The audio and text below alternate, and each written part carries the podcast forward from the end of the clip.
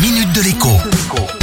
Bonjour à tous. Impossible d'y échapper. En début d'année, c'est la valse des augmentations en tout genre. Alors, loin de moi l'idée de vous assommer avec la litanie de taxes et d'impôts dont le taux va enfler. Je n'en ai retenu qu'une seule, sans doute la plus absurde ou l'une des plus absurdes. Il s'agit de la fameuse taxe abri de jardin qui fête ses 10 ans cette année. Pardon, qui bip les Français depuis 10 ans.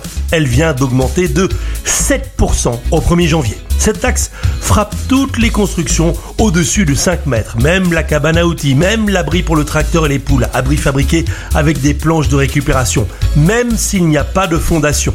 Le simple fait de mettre un peu de gravier au sol dans un coin de votre jardin pour garer et manœuvrer une voiture et éviter qu'elle ne s'embourbe est potentiellement taxé. Bienvenue en Absurdistan. De combien parlons-nous Accrochez-vous bien, pour une petite cabane de 10 mètres carrés, il faut débourser près de 500 euros dans certaines communes, dans d'autres c'est 1000, voire même 2000 euros, toujours pour une cabane, un cabanon de 10 mètres carrés. A l'inverse, si la commune ou la région ont décidé de ne pas lever cette taxe, eh bien c'est gratuit pour vous.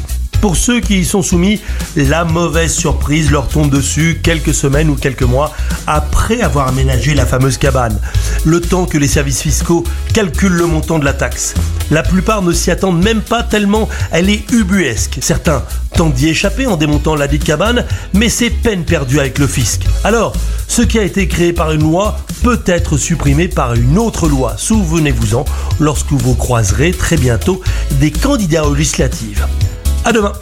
La minute de l'écho avec Jean-Baptiste Giraud sur radioscoop.com et application mobile Radioscoop.